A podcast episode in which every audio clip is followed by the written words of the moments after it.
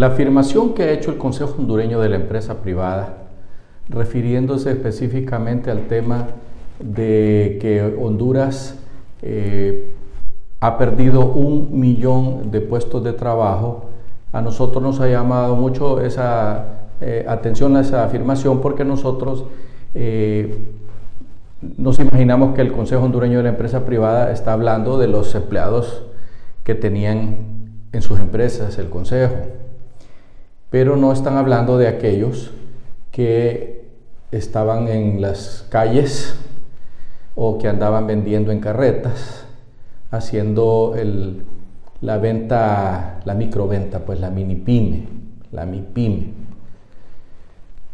Tampoco está haciendo o echando en cuenta el tema de las inundaciones, aunque ellos mencionan a ETA y ATA la pandemia, y a eso yo quisiera agregarle la corrupción, que son parte proporcional de la triste situación que estamos viviendo los hondureños eh, con este asunto de de la pérdida de tanto empleo. Y por eso pues en gran medida las caravanas esas no van a cesar, van a salir por miles.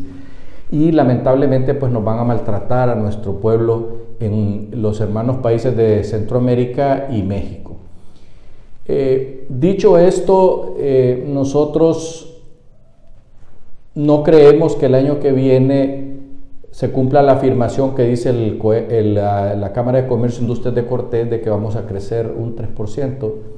Nosotros creemos que vamos a crecer un poquito más, pero esto es porque estamos tan hundidos que cualquier cosa que hagamos en pro de, del empleo, de crear empleo o en pro de poner a andar a nuestras empresas se va a notar. Rápidamente se va a notar por el decrecimiento que tuvimos.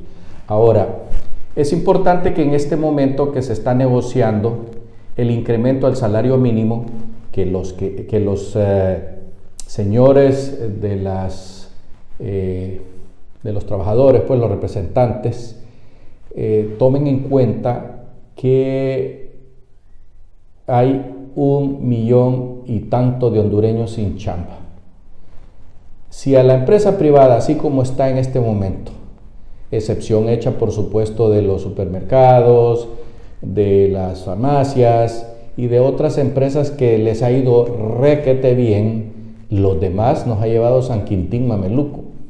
¿Qué, ¿Qué, quiere decir esto? Quiere decir que hay que tener mucho cuidado a la hora de incrementar los salarios porque eso lo que puede ocasionar es que salgan a la calle más hondureños.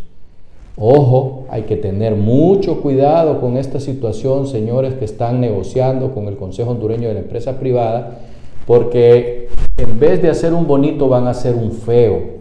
Y por quedar bien políticamente con sus bases, se les está olvidando que hay más de un millón de hondureños sin chamba.